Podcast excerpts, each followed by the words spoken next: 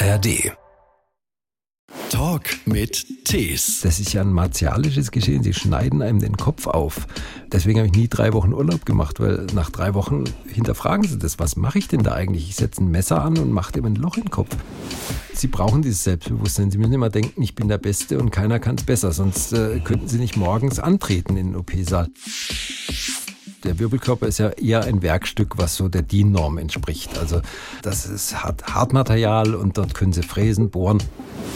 Wir sind ja so hochnäsig und sagen, wir wissen viel. Wir wissen gar nichts. Ein Podcast von SWR3. Ja, mein Name ist Christian Thees. Mein Name ist Uwe Spetzger. Neurochirurg. Gehirnchirurg, Wirbelsäulenchirurg aus Karlsruhe, der sich auch ganz besonders für computerassistierte Operationsverfahren eingesetzt hat, fürs Operieren mit Robotern. Das ist so ein bisschen Leidenschaft geworden. Dann sagen wir herzlich willkommen. Herzlich willkommen auch so. So, ein echter Karlsruher. Jetzt auch am Klinikum wieder in Karlsruhe. Hey, nicht groß rumgekommen, oder? Äh, jein, also wenn man es mal äh, guckt, so von Mühlburg, äh, wo ich auf die Welt gekommen bin, nach äh, Mühlburg, ist nicht so richtig weit weg. Also das ist schon richtig. Also man aber kann sagen, er dreht sich im Kreis, aber so ist es nicht. Dazwischen lag die Welt mit, na gut, Uni Heidelberg. Äh, ja, das waren schon mal immerhin 50 Kilometer geschafft. Oder? Dann kam aber noch Zürich, Chicago. Ja, Zürich, Chicago, Aachen. Aachen, ja, auch ein bisschen Japan noch mit dabei und äh, Freiburg und dann Karlsruhe. Hirnchirurg mit Leidenschaft. Das kann man, glaube ich, so sagen. Sind Sie auch einer von den Ärzten, die beim Operieren entspannen? Also ja, weil ich glaube, ähm, also ich kenne Kollegen, die sind älter geworden beim Operieren und die sehen auch heute älter aus. Ich glaube, das ist eine Art der Stressverarbeitung. Wie gehe ich, es ist ja ein Stress, keine Frage, es ist ein körperlicher und psychischer Stress und es gibt welche, die können das gut ab und es gibt welche, die äh, ziehen da Freude draus. Mache ich absolut. Und ähm, man macht es dann und es bereichert einen und es freut einen und äh, das lässt auch über Schmerz und ähm, ja auch auch äh, physisches äh, Missempfinden, was man nach so sechs, acht, zehn Stunden dann auch hat, äh, kommt man darüber hinweg. Ja. Ein Bekannter, der ist Augenarzt und der erzählte einfach mal, dass er, er operierte täglich dann auch, ich glaube auch so mal um die Mittagszeit und es war für ihn so ein bisschen etwas Meditatives. Natürlich war das sicherlich ein Eingriff, der immer wiederholt wurde, den er aus dem FF beherrschte. Das dürfte in der äh, Neurochirurgie vielleicht etwas komplizierter und etwas anders sein, aber einen meditativen Zustand erreichen Sie nicht. Mm, jein, also oh. manchmal schon. Es ist sicherlich nicht das Repetitive, Repetitive, wie es die Augenchirurgen haben. Das ist eigentlich relativ standardisiert, die Operation. Ähm, das ist ähm, am Hirn eigentlich völlig anders. Jeder Tumor ist anders, jede, jede Wirbelsäule ist ein bisschen anders. Also das äh, ist jetzt kein so ein Reproduzieren von, von Operationsschritten, wobei die Abfolge durchaus gleich sein kann. Aber meditativer Zustand erreicht man schon manchmal. Es ist, äh, man ist völlig fokussiert, man guckt durch dieses OP-Mikroskop, man ist wirklich wie so einem Röhrengesichtsfeld auf kleinsten Millimeter oder Kubikmillimeter fokussiert mhm. und arbeitet an einem ganz kleinen Areal. Man darf nur nicht äh, dieses Röhrengesichtsfeld mit nach Hause nehmen, weil dann äh, scheitert man. Und wie schwer ist es? Die Bilder des Tages, viele Erfolge, manchmal auch hat es nicht so geklappt, wie man möchte. Wie macht man das? das ich schon, zu Hause lassen. Sie fragen mich jetzt, wie war dein Tag, Liebling? Aber wie war Ihr Tag bisher? Gut, drei OPs. Ich habe heute drei OPs gemacht. äh, waren Halswirbelsäulen und, und, und, jetzt nichts Spektakuläres. Ja. Auch repetitive Sachen, die mhm. im Jahr 100 bis 150 Mal machst, also durchaus fast ja. jeden Arbeitstag eine. Also äh, deswegen auch jeden Tag operieren, das ist auch ja. wichtig. Und ähm, es hat auch einen gewissen Suchtfaktor. Das muss man, darf man nicht abstreiten, das darf man auch nicht äh, negieren. Meine Frau kann es immer sehr schön erzählen. Also zu Assistenzarztzeiten, da war ich zum ersten Mal drei Wochen in Urlaub oder zwei, na, zweieinhalb Wochen, drei habe ich nicht äh, geschafft. Und so nach fünf Tagen bin ich so nervös hin und her gelaufen.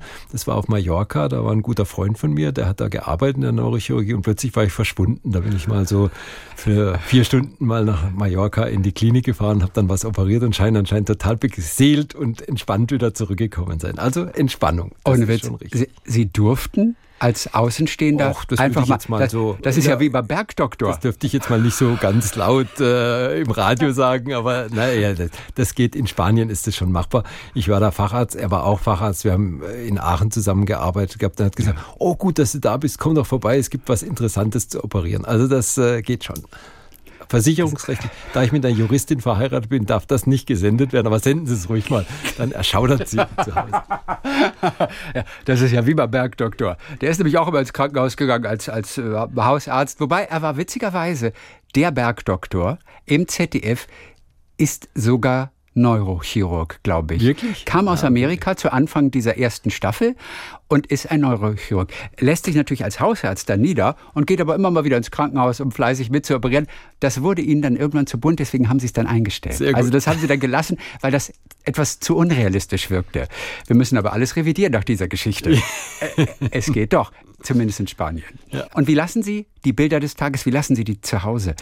Kann man das ritualmäßig zum Beispiel machen. Das wissen wir von vielen Schauspielern, die bestimmte Rituale haben. Und wenn es nur so eine Dusche ist oder einmal so ins kalte Wasser steigen, aber um den Tag am Set beziehungsweise jetzt hier im Krankenhaus zu lassen. Also ich bin eher Warmduscher, also kaltes Wasser wird mich jetzt abschrecken. Ja, aber, äh, aber das braucht dann halt, um die Bilder zu vertreiben. Ritual ist es schon, im Sommer hocke ich mich äh, aufs Motorrad, das ist ganz gut, man konzentriert sich dann maximal auf was anderes. Mhm. Ähm, wenn ich zu Hause ankomme, das ist ganz schön, wir, wir gucken in Durlach so ein bisschen in die Rheinebene, also so in die Unendlichkeit schauen. Das hat aber wieder das Ritual, weil wenn Sie durch das OP-Mikroskop schauen, gucken Sie auch immer in die Unendlichkeit. Mhm. Also das ist dann trotzdem nochmal da bewegt sich dann wenig. Das ist ein ganz ruhiges, ruhiges Setup und äh, das ist schon, es hat ein bisschen was Meditatives. Also da sich so, ich merke auch, mein, mein Puls geht runter, der Blutdruck geht runter. Also so ein bisschen in die Weite schauen, das ist was, was vielleicht das Ritual ist. Andererseits, das, was Sie da teilweise im Mikroskop sehen, das steht für die Endlichkeit dann leider. Leider ja. Also, leider, leider ja. Wir wollen ein bisschen näheres Wissen zu dieser wirklich faszinierenden Technik mit der Sie arbeiten dort und von der Sie, glaube ich, auch total begeistert sind, ja. oder? Was dort alles möglich ist. Dieses computerassistierte Operieren, das ist Standard mittlerweile, ne? Ja, das war, also ich habe 1990 mit der Neurochirurgie angefangen und wir waren in Aachen an der RWTH Aachen ähm, eine der drei äh, Hotspots weltweit, die so Navigationstechnologie eingesetzt haben. Das war ein selbstgebautes Navigationssystem, das kann man sich jetzt kaum vorstellen, sah auch so ein bisschen Garage assembled aus. ähm, und da gab es in Tokio noch eine Arbeitsgruppe und in Grenoble noch eine Arbeitsgruppe und wir sind äh, ja schrecklich ausgelacht worden, weil das haben wir nicht gebraucht, hieß es, hätte man noch nie gebraucht. Mittlerweile ist es wirklich, da bin ich auch ganz stolz drauf, Standard. Es werden eigentlich fast in, also in den, in den Erstweltstaaten, also Deutschland und alle europäischen Staaten, eigentlich nirgendwo Hirneingriffe ohne Navigation durchgeführt. Mhm. Wir machen das routinemäßig jeden Tag. Am Hirn wird einfach das Navigationssystem genommen. Das ist wie bei einer Checkliste bei, beim Fliegen auch. Sie verwechseln definitiv nicht mehr die Seite. Sie haben eine gute Planung. Sie planen am Rechner exakt die Operation. Manchmal ist die Planung fast schöner als die Durchführung. Das ja. sind wunderschöne dreidimensionale Modelle, farblich eingefärbt. Von der Wirbelsäule zum Beispiel, Wirbelsäule, vom Gehirn. Alles Hirn. Sie können die schrauben, wenn Sie jetzt an der Wirbelsäule was schrauben, können das definitiv planen vor. Sie wissen ganz genau, Sie brauchen da eine 5,5 Millimeter Schraube in der Länge und Sie drehen die in dem Winkel ein. Und das ist am Hirn genau dasselbe. Sie, Sie markieren die Risikostrukturen und Sie planen im Kopf. Sie stellen sich das auch mhm. echt vor. Also Sie simulieren diesen Eingriff und das ist einfach was für den Patienten gut ist, weil ähm, der bekommt im Prinzip optimales Wissen und auch eine optimale Planung. Ja. Und das ist eigentlich auch ein wunderschöner, sage ich mal, auch mentaler Aspekt, den man als Operateur durchnimmt. Und äh, es ist auch ein, ein Teaching-Aspekt. Also die Jüngeren in der OP-Besprechung bekommen das haarklein geliefert. Wie machen wir das? Wie gehen wir da dran? Wie liegt der Patient? Wo wird der Kopf aufgemacht? Wie gucken wir auf welches äh, Risikogebiet und so weiter? Also das ist heute Standard. Computerassistiert heißt aber auch immer, es ist ein Roboter dabei. Es ist ein Roboterarm, der die Instrumente dort sozusagen in den Schädel führt? Nein, nein, nein, das ist nicht der Fall.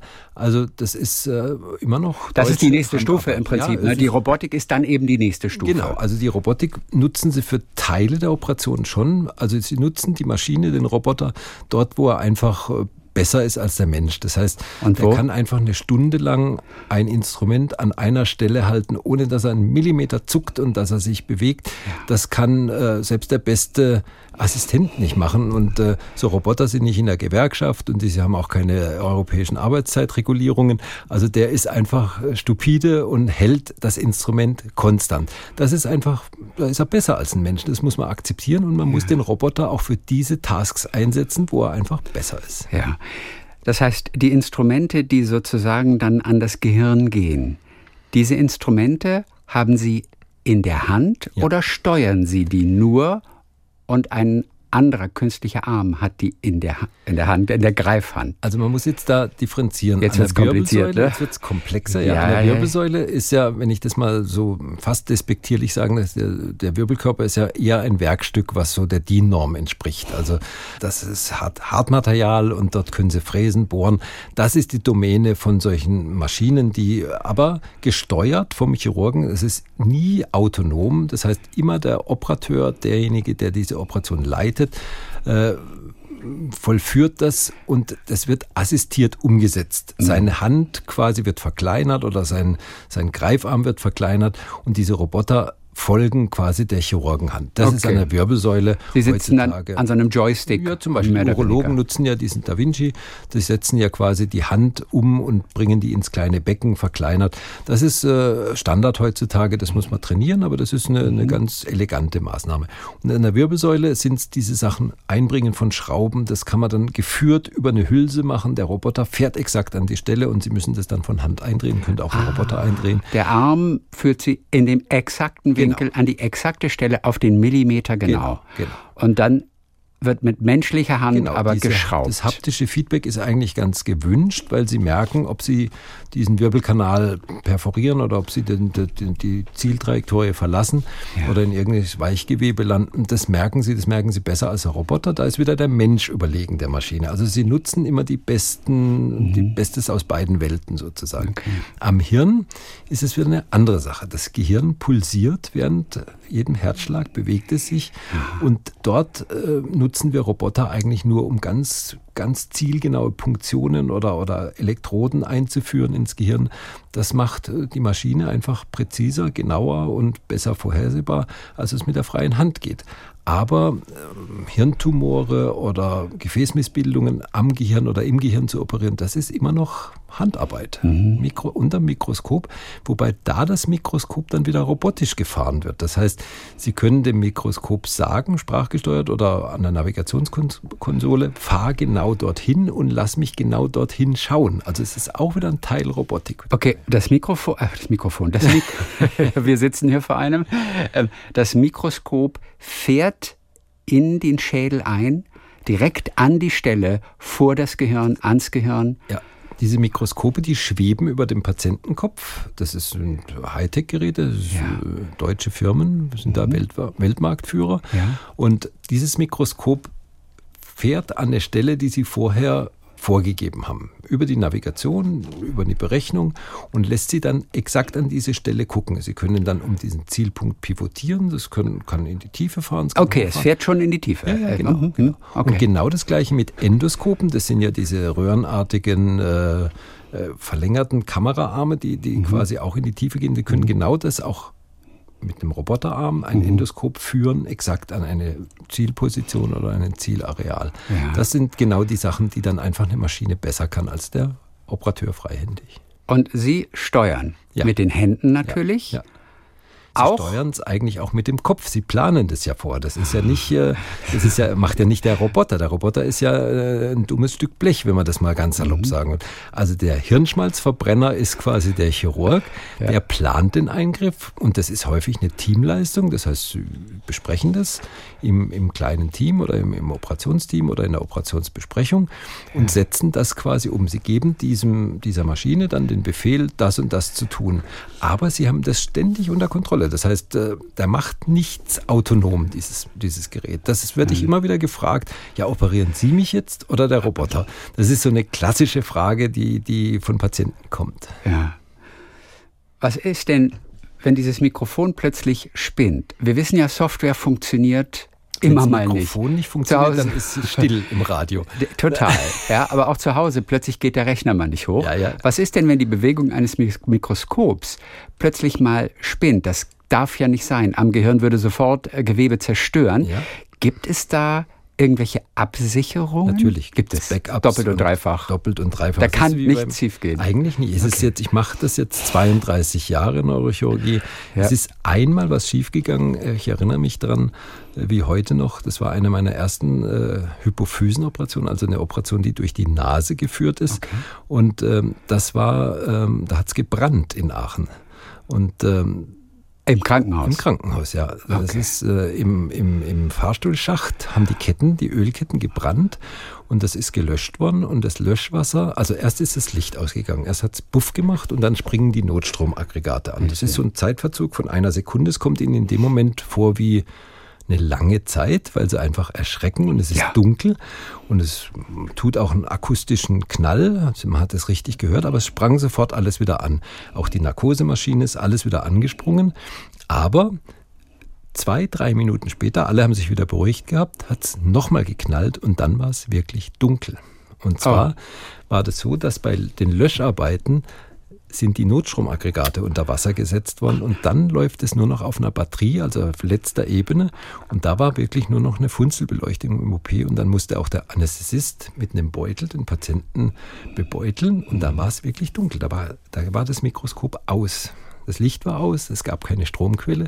Das sind diese Horrorszenarien, aber die, die habe ich einmal live erlebt. Okay. Das ist ein Erlebnis, was, was sich eingräbt in ihrem eigenen Hirn. Aber das sind natürlich Sachen, die, die ja, eigentlich nicht vorstellbar sind. Ist aber trotzdem gut Ja, ist gut ausgegangen, die. Geschichte. Also wir haben aufgehört mit der Operation und haben am nächsten Tag den Patienten nochmal operiert. Ist bebeuteln, ist das ein Fachbegriff? Nein, oder meinten Sie mit einem Beutel beatmen? Na, mit, mit, mit Beutelbeatmung. Also, weil also, die nee, sagt mit einem Beutel bebeuteln. Ja, also mit einem, das ist so ein äh, Bebeuteln. Ja, ja, Nein, also, nee, das, das Wort war nur so lustig. ja. Und ich habe mich gerade gefragt, okay, ist das der Fachterminus? ja, eigentlich ja, eigentlich ja. Eigentlich Bebeuteln. Ja. Ach, das heißt tatsächlich so. Okay, das ist ja spannend. Ja, wir haben einen gemeinsamen Freund, der durfte mal zugucken sogar bei Ihnen. Und der sagte, der hat sogar mit den Augen gesteuert. Geht das?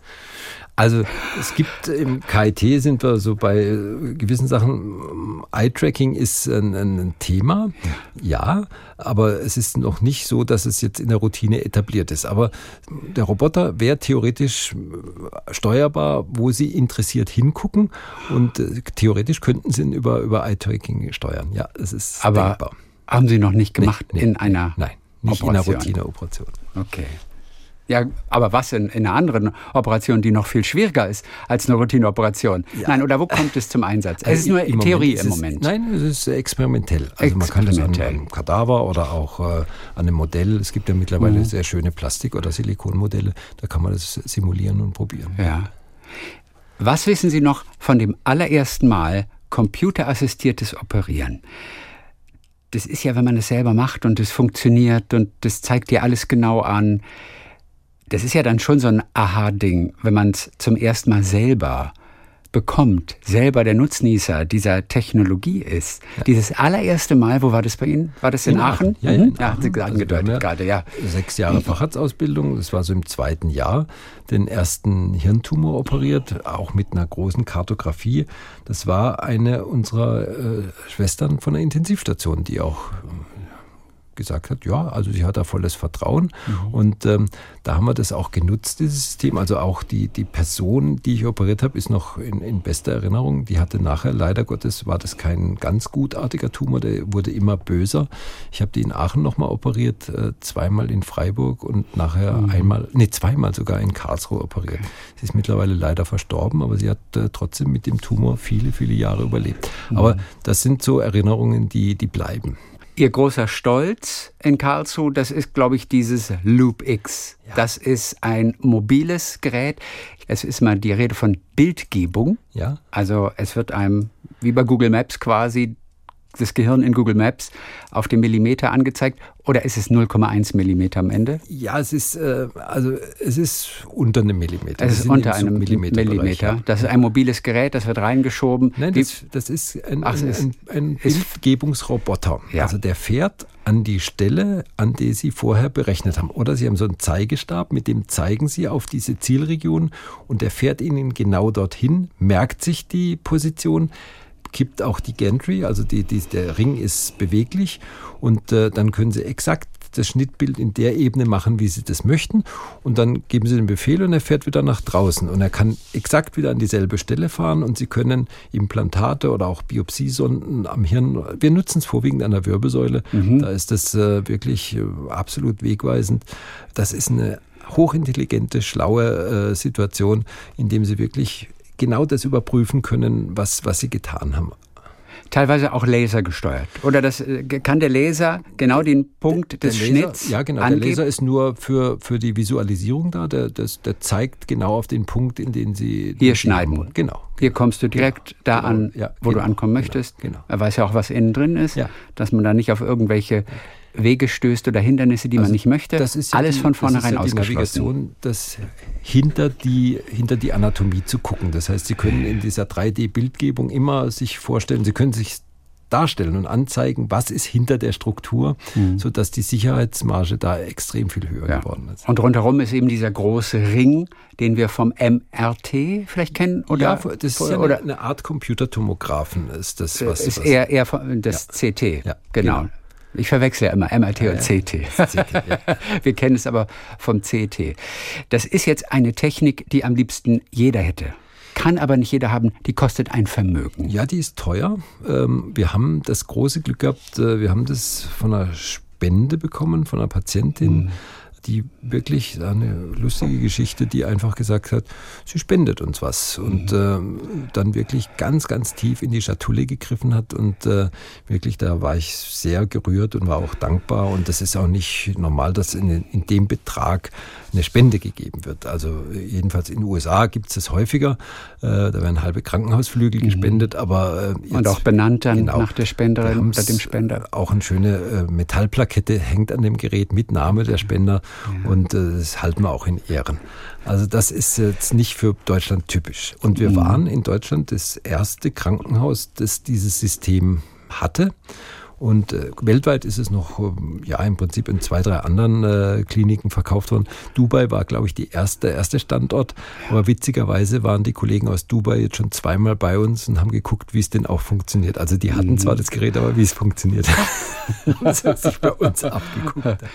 Mich wundert ja ehrlich gesagt, dass es nicht einfach mehr Millionäre gibt, die permanent solche Geräte spenden. Ich denke das auch bei Fußballvereinen immer. Ich ja, denke mal, Hopp, da ist einer großer Fan. Wirklich, Herr Hopp ist wirklich ein extremes Beispiel. Oder, und, äh, ja, ja beim, beim, HSV oben in Hamburg haben sie ja auch so ein, da ist immer ein bisschen kritisch die Geschichte, wie viel Einfluss möchte die Person dann haben. Nur ich denke, jeder Verein hat doch so viele Fans, die schwere Millionäre sind. Warum die nicht mal schnell sagen, nehmt zwei Millionen, macht zehn Millionen, macht damit, was ihr wollt.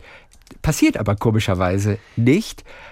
Aber gerade hier im medizinischen Bereich wundert es mich eigentlich, dass nicht permanent Millionäre solche Geräte spenden. Mhm. Aber gut. Aber das ist, ich glaube, äh, da sind wir einfach dem angloamerikanischen System hinterher. Da ist es häufiger so, dass es auch gang und gäbe und äh, vieles funktioniert da einfach über Spenden. Und wenn mhm. man die Hightech-Sachen in den USA anguckt, äh, da pappt schon häufig so ein, so ein Kleber dran gespendet von. Mhm, mhm, da sind wir wirklich, da sind wir in einer anderen, in einer anderen Welt zu Hause wenn operiert wird, habe ich irgendwo aufgepickt, dann können Tattoos zum Beispiel ein großes Problem sein. Stimmt es? Das stimmt. Weil? Warum?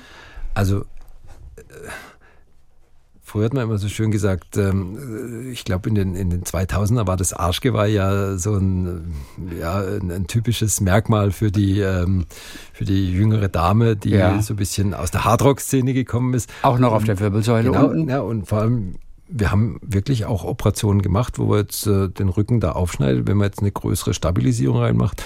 Und es gab eine äh, Anfrage bei der Gutachterkommission, die ich äh, beantwortet habe, weil das Tattoo war so ein bisschen schief zusammengenäht vom Kollegen. Also es sah wirklich nicht schön aus. Also es gibt nichts, was es nicht gibt. Also, oh Gott, wie ist der Fall ausgegangen? Ja, ich glaube, mit einer milden Zahlung ist es ausgegangen, um mal aus dem Nähkästchen zu plaudern. Selbst, ja, ja, ja, selbst darauf muss man Rücksicht nehmen, wenn es um Leben und Tod geht hier gerade. Ja, das ist das Tattoo. Richtig. Aber okay, Aber da wurde das Tattoo auf aufgeschnitten, ja. Ja, genau, da wurde das Tattoo aufgeschnitten und ein bisschen scheps oder schräg zusammengenäht. Sah okay. wirklich nicht schön aus. Aber wir haben ja heutzutage, jetzt sind wir wieder beim MRT. Das Kernspin ist ja, die MRT-Untersuchung ist ja ein Magnetfeld, ja. ein hohes Magnetfeld und ähm, Früher hat man so 0,5 oder 1 Tesla, also richtig, ähm, ja, sag ich mal, milde äh, Feldstärken. Ja. Jetzt heutzutage arbeiten wir mit 1,5 oder 3 Tesla. Und äh, diese Farbstoffe äh, an den Tattoos, insbesondere die roten, haben häufig einen Eisenanteil. Und ähm, wenn die ferromagnetisch sind, das heißt, diese Tattoos, mittlerweile müssen die Patienten das unterschreiben, wenn sie ein Tattoo haben und gehen in eine Kernspintomographie, dass das eventuell verschwimmen kann und dass die scharfen Konturen sich so ein bisschen unter der Haut verschieben. Also Tattoo Heutzutage hat ja die Hälfte äh, Tattoos. Ja, man ist schon Außenseiter, wenn ja, man keines ich hat. Auch, zähle mich auch zu den Außenseitern in der Hinsicht. Ähm, aber das ist mittlerweile aufklärungspflichtig, dass in einem Hoch Hochfeld-Kernspin eventuell das Tattoo leidet. Diese Eisenteilchen, ja. die etwas verschoben ja, die Farbstoffpigmente, die, die einen ferromagnetischen Anteil okay. haben, die verschieben sich. Also es geht nicht darum, dass die irgendwie sich erhitzen. Doch, oder doch, es wird auch warm. Die, die, die Leute okay. klagen auch darüber, dass sie ein Hautgefühl haben, dass, sich, dass es warm wird. Ja. Besonders abschreckend für Patienten, die so eine schwere Operation zum Beispiel am Gehirn schon haben durchmachen müssen, ist ja eine sogenannte Wachoperation. Manchmal ist es nötig, dass jemand wach ist, während er dort am Gehirn operiert wird, der Schädel geöffnet wird. Mhm. Warum ist das in dem Fall nötig? Welche Vorteile hat das? Also ich mag es nicht so sehr, aber wir machen das in Einzelfällen schon. Also das heißt, eigentlich ist es heutzutage nur noch notwendig bei Sprachmonitoring. Das heißt, wenn ein Tumor in der Sprachregion sitzt, mhm. das können Sie nicht anständig monitoren. Sonst die ganzen Bewegungszentren oder Sehzentrum, das kann man heutzutage mit kleinen Elektroden elektrophysiologisch wunderschön ableiten. Mhm. Das ist Standard. Wir machen das bei jeder Operation am Hirn. Also man sieht, ob der Teil reagiert genau. auf Dann kleine Sie Impulse. Kleine Rechteckimpulse mhm. und äh, können ableiten, ob das sich verzögert darstellt oder ob die Impulse weniger werden, ob das am Hörnerv, am Gesichtsnerv, am Sehnerv ist. Das können Sie alles wunderbar wunderbar monitoren. Machen wir auch routinemäßig. Gibt es eine MTA oder zwei MTAs, die den ganzen OP-Verlauf am Rechner sitzen und äh, ihnen dann auch immer sagen, ah, halt da auf der linken Seite tut sich gerade was. Dann kann man entweder da aufhören oder kann so eine mhm. vasoaktive Spülflüssigkeit ja. drauf tun und so weiter. Also das ist äh, Standard heutzutage, aber an der Sprache, das können Sie nicht monitoren. Und bei Tumoren, die im Sprachzentrum liegen, machen wir das als Wachkraniotomie. Das müssen Sie sich leider so vorstellen. Der Patient ist fixiert, der Kopf mhm. ist eingespannt in so einem, ja, in so einem, in einem Rahmen und äh, dann versucht man, den Kopf aufzumachen, noch in, in einem sedierten Zustand. Aber danach muss der Beatmungsschlauch raus, das, der muss ja sprechen. Und dann kriegt er Karten vorgehalten, muss rechnen oder was benennen oder mhm. Wörter aufsagen oder was vorlesen. Also das ist ein Haus, das ist ja, ein genau. Garten, das ist ein genau. Apfel, das ist was grün und kriegt grün. Farbtafel. Also da ist auch einer beschäftigt, der ihn quasi da ja betreut. Ja. Und ähm, das ist natürlich, das stört auch ein bisschen den OP-Ablauf, weil die Schwestern anders darauf reagieren, die Anästhesisten, das Gepieps im OP, das ist auch Stress für den Patienten, ist aber auch Stress für das OP-Team. Aber wie gesagt, für Sprachmonitoring geht es nicht anders. Ja. Aber das sind wenige Tumoren im Jahr. Okay. Man muss ja als Team dann auch immer aufpassen, was man sagt. Ja, klar. Man kann nicht sonst sprechen, wie man sonst auch spricht. Jeder Satz könnte sozusagen den Patienten panisch machen. Ne? Ja. Aber, aber, der hat schon so eine Scheißegalpille vorher bekommen, ja, natürlich. Also die man bekommt. Ja, ja, ja. Er, er ist, schon, schon ruhig. Schon weiter ne? weg, ja, das ist schon richtig. Aber äh, gerade für das Monitoring von komplexen Sprachparadigmen müssen die schon relativ gut wach und alert sein, sonst äh, mhm. ist, es, ist es auch nutzlos, die ganze Sache. Ja. Wie genau haben Sie Ihre erste Gehirn-OP noch in Erinnerung? Also oft sind es ja Aneurysmen, die dann operiert werden, wenn man zum allerersten Mal das selber macht. Das muss jetzt nicht unbedingt diese computerassistierte Technologie sein, von der wir jetzt eben schon gesprochen haben in Aachen, aber zum allerersten Mal am Gehirn operieren. Und beim Gehirn hat man ja nur im Prinzip diese eine Chance. Also wenn kaputt ist, ist kaputt. Ja. Also, also das, das, ist, ja was, besonders heikel. Ja, es ist heikel. Sie werden auch dahin geführt. Das heißt nicht, äh, geh jetzt mal in OP und operiere das Gehirn. Also Sie werden da ja wirklich mhm. schrittweise hingeführt. Sie werden am Modellen, Sie werden trainieren das. Sie trainieren auch am Tier, das muss man auch, darf man mal auch laut sagen. Ja, heute auch noch? Auch noch, ja, mhm. weil irgendwo muss ja der Sprung vom, vom Totenmodell, also sprich Kadaverkopf oder äh, Plastikkopf, auch wirklich dann äh, zu einem zu einem lebendigen Individuum. Und es ist nach wie vor, wir werden da sind häufig geächtet worden deswegen, aber an Mäusen oder an kleinen Nagetieren hat man das schon geübt, Gefäße zu nähen und so weiter. Also das heißt, man durchläuft schon eine relativ lange Strecke, indem man Taktilität übt, mit dem man auch Stressresistenz übt und so weiter. Aber irgendwann kommt der Tag, wo sie dann wirklich auch äh, alleine so eine OP durchführen. Natürlich kann man sich daran erinnern. Das sind äh, schon Momente, wenn Sie sich ans Heiraten erinnern oder an, an Tod Ihrer Mutter oder irgendwas, das ist, hat ungefähr auch den, den, den, den Stellenwert. Es mhm. ist eine hoch emotionale Belastung, es ist auch eine Stressbelastung. Da können Sie sich dran erinnern. Das ist, das Und wir reden von Stunden. Ne? Die Operation dauert ja unter Umständen ja, drei, vier, fünf, also sechs, sieben Stunden. Jetzt am Anfang nicht eine OP machen, die acht oder zwölf oder okay. 14 Stunden dauert, das machen wir nicht. Aber äh, jetzt werden wir auch dann für jemanden, der das zum ersten Mal macht, auch einen Tumor aussuchen, der oberflächennah ist, der auch jemand immer nebendran steht, der das begleitet und das dann auch notfalls dem die Werkzeuge aus der Hand nimmt. Man kann ja nicht den Patienten gefährden, ja. weil man sagt, das muss jetzt jemand operieren. Der, natürlich ist der Bias immer, einer muss es lernen, aber es darf auch nicht nichts passieren. Also was haben Sie an dem Abend gemacht, als Sie erfolgreich Ihre allererste Gehirn-OP hinter sich gebracht hatten? Wie sah der Abend aus? Ja. Wie haben Sie sich da gefühlt? An den Abend Wo waren Sie? gesagt nicht mehr erinnern. Das nicht. Also das ist schon ein, ein, ein, Hochgefühl, was Sie haben. Das ist auch, ich hatte vorhin ja mal gesagt, ein gewisser Suchtfaktor, der ist auch da. Sie haben schon auch interne Endorphinausschüttung das, das, das, das spüren sie, das spüren sie auch hinterher, dass sie von so einem Stresslevel runterkommen. Also das merken sie. sie, sie mhm. das ist aber auch was, was sie, was sie glücklich macht. Und ich sage es immer wieder, abends dann auf die Intensivstation zu gehen und den Patienten dann zu sehen, den sie operiert haben, der lächelt, das ist eine ganz besondere Beziehung, die sie auch zu den Patienten haben. Also mittlerweile, ich operiere etwa 400, 500 Patienten im Jahr, mhm. bin jetzt 22 Jahre in der Klinik, da kommt schon ein bisschen was zusammen. Also das heißt, sie haben äh, eigentlich schon auch eine, eine ganz enge Patienten-Arzt-Beziehung, anders vielleicht als der, wenn man jetzt irgendwie ein C amputiert oder sowas. Also das ist schon, schon was, was, was trägt und was auch der Patient Ihnen immer wieder sagt, wenn Sie einen auf der Straße treffen, ah, Sie haben mich vor acht Jahren operiert, die sind, das ja. ist immer noch was, was ganz Besonderes. Ich verstehe immer noch nicht, wie man innerhalb meinetwegen jetzt eines Schädels in diesem Fall ein Gefäß zusammennähen kann. Das Gefäß ist, was weiß ich, zwei, drei Millimeter ja, breit unter Umständen. Millimeter, das kann auch ein Millimeter ja. sein, ja. ja. Sie gucken in ein Mikroskop, ja. Sie sehen also ganz genau, wo Ihre Geräte, die sind extra dünn, das sind extra dünne Nadeln oder ganz zum, dünn. Die sind wie ein Frauenhaar, hat der Faden ungefähr die Stärke.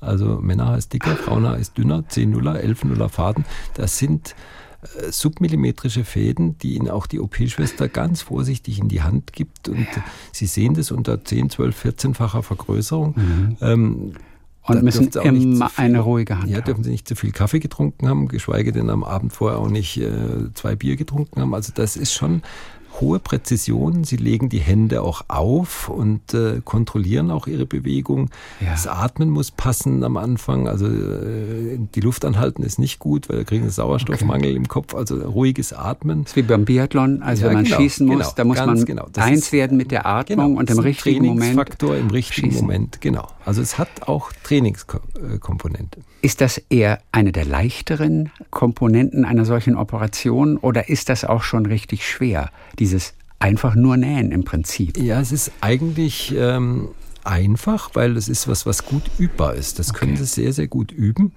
Aber es kann in dem Moment, wenn Sie jetzt ein Gefäß durchtrennen, Sie haben es vorhin gesagt, am Hirn irgendwas zu durchzutrennen, zu schneiden, wegzudrücken, das macht einen Dauerschaden. Und das ist anders als am Darm oder am Knochen. Ja. Den Darm schneiden Sie nochmal die Anastomose auf, nähen Sie nochmal neu oder mm, Knochen bohren sie halt die Schraube nochmal neu und drehen mhm. die rein. Am Hirn, alles, was sie am Hirn durchschneiden, durchtrennen, das ist irreversibel geschädigt. Das ist dann der Moment, wenn sie dann so ein Gefäß durchtrennt haben, dann haben sie einen limitierten Zeithorizont. Das heißt zum Beispiel drei Minuten oder fünf Minuten, je nachdem, wie die Narkose äh, gefahren wird. Also das heißt, dann kommt nicht nur der Faktor, es ist ein schönes, ruhiges Arbeiten, dann kommt der Zeitstress dazu. Das heißt, Sie mhm. müssen dieses Gefäß innerhalb von fünf Minuten oder acht Minuten geflickt haben. Das ist schon nochmal auch eine andere Belastung, die dahinter steht. Vor der Sie aber keine Angst haben. Also ich glaube, Angst ist da einfach der falsche Ratgeber. Ja. Also Sie müssen auf Ihre eigenen Fähigkeiten vertrauen. Sie müssen auf Ihre eigene stabile Psyche bauen. Sie müssen auf Ihre eigene stabile Physis bauen. Das ist eine Gemengelage, die, die Sie aber auch irgendwann mal wissen, dass sie die haben. Die sie auch trainieren können auf gewisse Art und Weise, diese Psyche, oder bringt man es halt mit oder nicht? Und das ist einfach nur die Erfahrung, die ihnen da hilft. Inwiefern kann man aber Psyche auch trainieren? Ja, das können sie schon trainieren. Das ist aber, man kann jetzt ja. kein, kein Patentrezept dafür rausgeben. Also als Neurochirurg, das ist so eine multifaktuelle Komponentenzusammensetzung. Sie müssen äh, ruhig sein, sie müssen gewisse Coolness haben, sie müssen aber auch äh, jetzt nicht überreagieren in, in Stresssituationen. Also sie müssen eine hohe Frustrations- und auch Stresstoleranz haben. Das sind zwei wichtige Faktoren, die können Sie trainieren. Zum Beispiel beim, beim Wellenreiten kann man das trainieren. Äh, wunderbar äh, Frustrationstoleranz. Sie paddeln den ganzen Nachmittag gegen die Welle, kommen nicht raus, dann sind sie endlich draußen und dann spült sie es nach vier Sekunden vom Brett da gehört auch eine hohe Frustrationstoleranz dazu. Das ist zum Beispiel ganz gut passend auch zur, zur Neurochirurgie. Das geht auch beim Golfspielen, wie ich mal ja. festgestellt habe, auf einem Krankenhausplatz in England, wo die Bälle nach links gingen, nach rechts, aber nie nach vorne. Man findet auch immer die anderen Bälle wieder, aber nicht die eigenen. Ja, sehr gut. Das war auch sehr frustrierend. Aber Golf ist eigentlich, viele Neurochirurgen spielen Golf, weil diese Hand-Auge-Koordination und auch das repetitive, präzise äh, Wiederholen von gewissen Bewegungen ist mhm. wichtig. Und äh, ich spiele kein Golf, weil ich keine Zeit habe dazu, aber ich war vor kurzem mit einem Freund auf dem Golfplatz da im Batzenhof und da haben sie alle gesagt, oh, nimm mal. Ich habe dann aber den Schläger falsch rum gehalten, also linke Hand mit rechter Hand verwechselt, habe aber trotzdem sehr, sehr gut getroffen und auch bin relativ weit gekommen. Der Ball flog auch eigentlich immer relativ gleichmäßig in die, ja. in die richtige. Also ich glaube, das ist auch was, ein bisschen Talent gehört dazu, ein bisschen Training gehört dazu, aber so Hand-Auge-Koordination ist was, was man schon lernen kann, üben kann hm. und äh, ist ein wichtiger Faktor fürs Operativ, ja. also nicht nur für die Neurochirurgie, für alle operativen Fächer. Sie brauchen Ihre Hände und Sie brauchen Ihren Kopf natürlich in Höchstform, aber vor allem auch die Hände. Auf was verzichten Sie, damit es ja nicht schief geht, damit Sie nichts passieren? Fahren Sie Ski? Ja. Alles machen Sie? Ja, fahren Motorrad. Ja, okay. ähm, also aber äh, was ich nicht mache ist, oder was, was auf, kleine Anekdote, Freiburg zum Beispiel, ich habe immer mit einem Kollegen, haben wir mal donnerstags abends Tennis gespielt. Wir hatten den einen Platzwart operiert ähm, und dann hat er gesagt, ja kommt, ihr könnt da spielen, äh, nimmt einfach zwei Euro mit und dann könnt ihr abends noch um zehn bis um elf oder bis um zwölf, wirft vier, vier, vier eine Mark waren das glaube ich, ich weiß nicht, Mark oder Euro, ich glaube zwei Markstücke waren, wirft die da ein und dann könnt ihr spielen. Und das haben wir dann auch immer gemacht, sind von zehn bis zwölf Tennis Tennis spielen gegangen und am nächsten Morgen hatte ich einen leichten Tremor, wenn sie dann irgendein langes Instrument in der Hand hatten und das läuft ja überall über große Bildschirme. Mhm. Kam der Routinesatz von einer der OP-Schwestern. Oh, hatten Sie gestern einen schwierigen Abend? Also Sie haben an der Instrumentenspitze vorne gesehen, dass so ein leichtes Flattern da war. Aber das ist einfach, weil man diesen Tennisschläger doch relativ grobmotorisch in der Hand hält. Ja. Und am nächsten Morgen, also sechs oder acht Stunden später, einfach die Umsetzung war nicht so flüssig. Also Tennisspielen ist jetzt, äh, ja, am Wochenende vielleicht, aber nicht direkt okay. vor der Operation. Aber es gibt wenig, auf das Sie verzichten. Also ja, das ist ja, also, sehr bitter. Okay. Ja, ich habe neulich mit einer Musikerin gesprochen, die spielt Gitarre. Ja.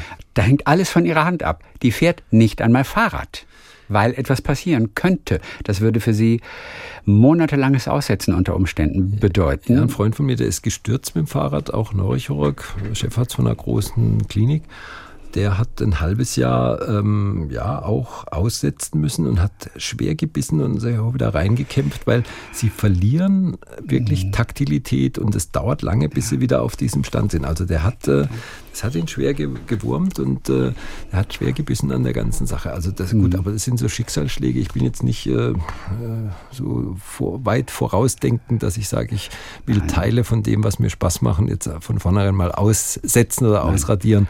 Nur der Eventualität wegen. Man will ja auch leben. Genau. Auch dem erfahrensten Operateur können natürlich Fehler passieren. Was war Ihre erste große Komplikation, wo es richtig eng wurde? Ja, äh, es gibt, äh, die gibt es eigentlich jeden Tag. Also sie haben äh, Sachen, wo sie denken, sie gucken sich das ja auch auf dem Video an oder das läuft ja immer als Video mit, mhm. denken sie, oh, der Schachzug oder der, die, die, diese Instrumentenkonfiguration war jetzt nicht richtig gut, das hätte man besser machen können. Das lernen sie auch, mhm. aber es sind häufig sind die Sachen, wo sie denken, es ist alles gut gegangen, was so einmal im Jahr vorkommt und der Patient hat hinterher ein schweres Defizit. Mhm. Da schauen sie nach und fragen Kollegen und gucken die Archive durch und gucken ihre, ihre Videofiles nochmal durch. Aber es sind einfach auch Schicksalsschläge, dass es vielleicht dann blutet oder dass er eine Einblutung bekommt oder dass er einen Gefäßspasmus bekommt, dass das Gefäß sich plötzlich eng stellt, dass ein Hirninfarkt auftritt. Das sind solche Komplikationen, die sie gar nicht wahrnehmen im, im, im Operationsflow als Komplikation. Aber das Hirn hat äh, einfach auch Fallen und Fallstellungen, das trifft sie dann hart. Das, das, trifft natürlich den Patienten und die Angehörigen mhm. hart, aber es trifft auch denjenigen, der es gemacht hat. Es gibt so einen, so einen schönen Spruch, das heißt, Komplikationen ereignen sich nicht, sondern Komplikationen werden gemacht. Also das müssen Sie sich immer bewusst machen, dass Sie der Operateur, dass Sie derjenige sind, der die Komplikation verursacht. Und äh, ja. natürlich kann man sich an die erinnern. Es sind wenige, aber es sind äh, solche Major-Komplikationen wie Halbseitenlähmungen oder Blindheit oder auch, dass ein Patient äh, lang äh, verstirbt an, einer, einer Blutung. Ja. Das sind Sachen, die tragen sie mit nach Hause. Inwiefern können wir da dann auch wirklich von Schuldgefühlen sprechen, auch wenn niemand einem Vorwürfe macht, weil diese Fehler können passieren bei aller Komplexität. Also es geht um gar nicht um, um Schuld, aber es kapiert man selber ja oft nicht, oder? Nein, das, sie, sie, sie akzeptieren das als Schuld. Sie sind derjenige, das ist ja ein martialisches Geschehen, sie schneiden einem den Kopf auf. Deswegen habe ich nie drei Wochen Urlaub gemacht, weil nach drei Wochen hinterfragen sie das. Was mache ich denn da eigentlich? Ich setze ein Messer an und mache dem ein Loch in den Kopf. Das ist ja äh, das versinkt ihnen in der Tagesroutine, aber das ist ja ein, ein hochaggressives Tätigkeitsfeld, was sie da machen. Und deswegen haben sie auch sofort rückgekoppelt ein Schuldgefühl, wenn sie da irgendwas, wenn irgendwas schief geht. Und das kann berechtigt sein oder unberechtigt sein. Aber das ist was, was ich meinte mit stabiler Psyche. Damit müssen sie klarkommen. Und wir haben viele Kollegen, die das ein Jahr, zwei, drei Jahre machen und sagen, ich komme eigentlich mit dieser psychischen Belastung nicht klar. Und wie sind Sie damit umgegangen? Also ist es nach einer Woche besser? Kann man dann wieder auch mit großem Selbstbewusstsein auch wieder operieren? Sie, müssen, Sie brauchen dieses Selbstbewusstsein. Sie müssen immer denken, ich bin der Beste und keiner kann es besser. Sonst äh, könnten Sie nicht morgens antreten in den OP-Saal. Das ist so, äh, äh sage ich mal, äh, Daraus darf aber jetzt keine Hybris entstehen, sodass Sie sagen, ich bin da jetzt völlig unanfechtbar und, und ich, ich mache keine Fehler. Nochmal, Komplikationen werden gemacht. Sie entstehen nicht von alleine. Das ist der Grundsatz, mit dem Sie jeden Tag agieren und äh, sich auch hinterfragen. Und es gehört eine große Portion Introspektionsfähigkeit dazu, zu sagen, traue ich mir das zu? Kann ich das? Kenne ich vielleicht jemanden, der das besser kann als ich? Fällt Ihnen kein Zacken aus der Krone, wenn Sie zum Patienten sagen, gehen Sie mal da dorthin, da kenne ich einen, der kann das, der hat es 50 Mal mehr gemacht oder häufiger gemacht, der kann das wahrscheinlich besser. Und das sind so Sachen, ähm, ich glaube, die äh, sind gut und die verleiten sie auch nicht, irgendwas zu tun, was, was hinterher ihnen auf die, auf die Füße fällt. Jeder Neurochirurg ist vermutlich auch Perfektionist, oder? Absolut. Im Prinzip. Absolut. Das, das ist ja immer ganz besonders schwer für was auch immer, Künstler, Autoren, Ärzte, wenn an diesem Perfektionismus gekratzt wird, ja. wo wir sagen, ah ja gut, das kann doch passieren, weil das auf so hohem Level passiert.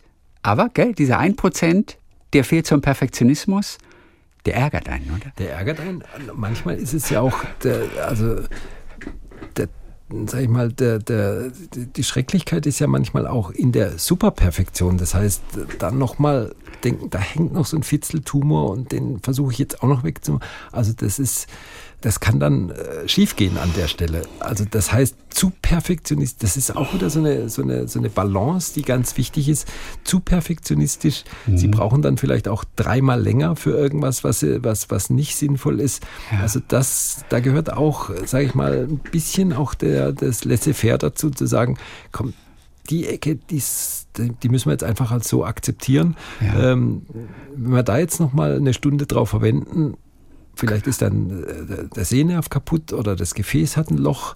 Also das ist auch ganz wichtig, da den richtigen, den richtigen, das richtige Maß zu finden. Ja, Denn bei einem Tumor im Gehirn möchte man, ich habe mal eine Zahl gehört, ich glaube so 95, 96, 97 90 Prozent möchte man entfernen, ja, vielleicht auch 98, 99. sogar 99. Ja. Aber diese eine Prozent, da lässt man unter Umständen die Finger von, ja, genau. Ne, wie Sie gerade erläutert das haben. Das ist genau der Punkt, dass man dann, also der, es, es geht ja, es heißt so schön, funktionserhaltende Neurochirurgie. Das heißt, der Patient kommt rein und Sie wollen ihn, dass er mindestens genauso gut wieder das Krankenhaus verlässt. Also das heißt, Tumor raus, aber er soll davon nichts merken. Ideal ist sogar, wenn er ein Defizit hat, das Defizit sogar besser wird. Das ist dann natürlich noch besser. Aber äh, Sie wissen, dass bei solchen bösartigen Hirntumoren, die können Sie gar nicht ganz entfernen.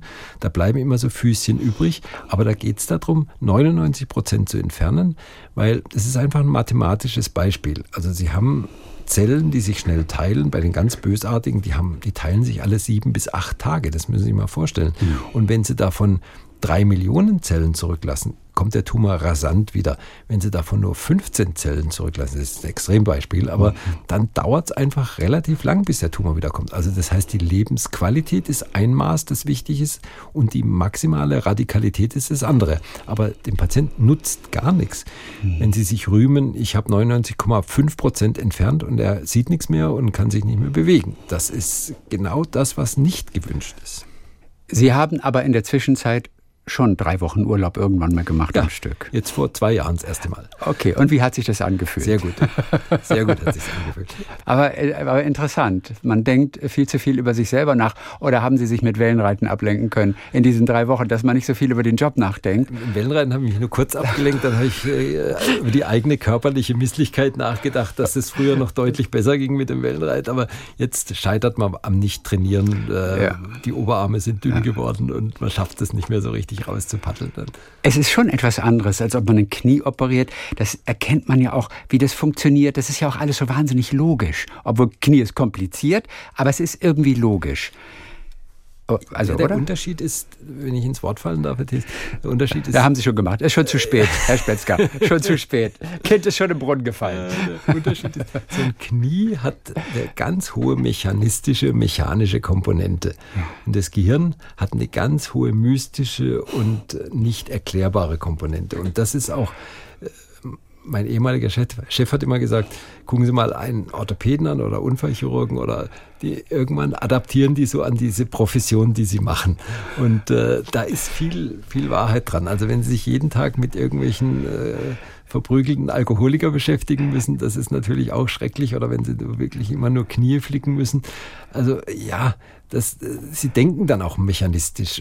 Das finde ich einfach das Reizvolle an der Neurochirurgie. Sie denken über das Heiligtum Gehirn nach und äh, sie haben noch viele, viele Punkte, die einfach unklar sind. Die sind, die bleiben mystisch. Ich bin auch froh, dass es so ist. Vielleicht mhm. sind wir in 50 oder 100 Jahren sehr viel schlauer, ja. aber glücklicher sind dabei. Das weiß ich nicht. Was heißt mechanistisch denken? Also die Kollegen vom Knie, die dann anfangen auch im Leben mechanistisch zu denken, die werden dann kompliziert bei der Bestellung im Restaurant. Zum Beispiel. das Sie. Ja, zum Beispiel. Sehr gut. Ja. Aber Sie haben es angedeutet. Es ist ein, wie Sie es bezeichnet haben, martialischer Akt das ist schon was anderes, ob ich das Knie aufschneide oder ob ich in den Schädel und die die Schädeldecke ist ganz schön, die ist ganz schön dick, oder? Ja, also. Ein Zentimeter? Die hat an manchen Stellen sogar mehr als einen Zentimeter. Sogar mehr als einen Zentimeter. So ein badischer Dickkopf, der kann auch mal so anderthalb Zentimeter dick sein. Und da wird dann wirklich ein Loch reingefräst. Ja, reingebohrt, richtig. Allein gebohrt. das Geräusch ist ja für den Operateur schon Sie sind es gewohnt natürlich. Ja. Aber das ist schon unheimlich. Ja, es ist Erstmal, unheimlich. oder? Und ich kann Ihnen auch sagen, ein Knie, der Knochen am Knie riecht anders als der Knochen am mhm. Kopf. Also das hat auch einen ganz spezifischen Geruchscharakter nochmal. Der, mhm. der Schädelknochen riecht anders. Oh Gott, oh Gott. Wann hat Sie das Gehirn denn fasziniert? Irgendwann kam ja mal die Entscheidung, ich gehe in Richtung Neurochirurgie. Das macht man ja auch, weil das Gehirn einen fasziniert. Es fasziniert uns alle, aber Sie auch ganz besonders. Wann war das? Das war während meiner, in meiner PJ-Zeit. Er hat in Heidelberg PJ gemacht. Praktisch ja? Nein, praktisch, praktisch ja. Neurologie als äh, Wahlfach. Und ähm, ja, also ich fand es immer gut, dass man durch ähm, Nachdenken und auch banal ein bisschen Reflexe klopfen und äh, wirklich neurologisch untersuchen relativ weit gekommen ist, rauszubekommen, was hat der Patient. Und dann kommt natürlich noch die Bildgebung dazu. Also man guckt auf ein schönes MRT oder Kernspin oder CT und hat dann wirklich eine klare Vorstellung, ah, der hat das und das, wunderbar, passt auch, genau. Mhm. Und dann war aber immer schon der Neurologe, der dann gesagt hat, ja, der hat da jetzt einen Tumor, dann sind die, finde ich, hochinteressanten Patienten wegdiffundiert in die Neurochirurgie, weil dort konnte man was tun. Und ich bin eigentlich schon eher so ein bisschen der Macher gewesen und was Operatives lag mir einfach nah, sodass dann der Weg relativ kurz war in die Neurochirurgie. Haben Sie ein Gehirn mal in der Hand gehabt? Schon, sicherlich. Ja, natürlich. Wie fühlt sich das an? Also wir haben äh, Silikonmodelle, die, die, die sind von der Haptik her sehr, sehr ähnlich. Okay. Mhm. mhm. Also ich habe natürlich noch kein lebendes Gehirn in der Hand gehabt, okay. sondern äh, ja, Kadavergehirne. Aber äh, also sie, sie drücken ja auch nicht mit, mit Fingern auf fremde Hirne, das machen sie auch nicht. Also, äh, aber das ist, ähm, das ist schon, es ist ein, ein, ein, sehr, sehr empfindliches Organ. Äh, schon vom, vom Anschauen und auch von dem, was sie damit tun, das ist was, was, was einfach respekteinflößend ist, schon von Anfang an.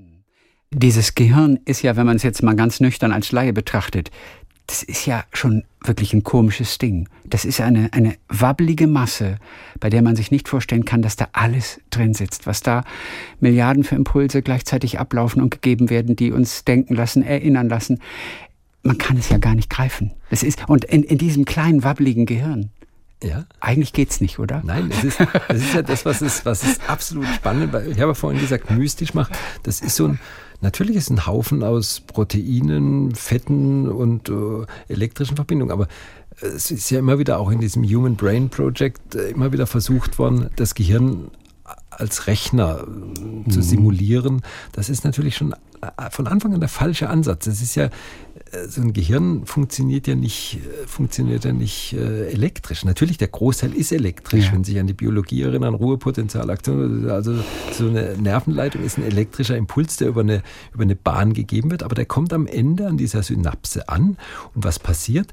Dann wird ein Neurotransmitter ausgeschüttet. Das heißt, es wird plötzlich ein Protein oder äh, irgendein Signalstoff, das ist ein chemischer Stoff. Also das ist eine elektrische, chemische und dann wieder eine elektrische Reaktion. Hochkomplex, wenn man sich mal überlegt. Und das Ganze zu Milliarden Zellen gleichzeitig und daraus äh, bilden sich Gedanken, daraus bilden sich Fantasien, daraus bildet sich die Bewegung, daraus, dieses Sprechen, diejenigen, die jetzt vorm, vorm Lautsprecher hören, das Hören. Also alles gut erklärbare Sachen, aber wenn man es mal aufs Molekulare oder Submolekulare runterbricht, ist es immer noch ein Wunder. Und zwar eines, das man überhaupt nicht verstehen kann. Obwohl man nach und nach so ein paar Dinge ja entschlüsseln konnte.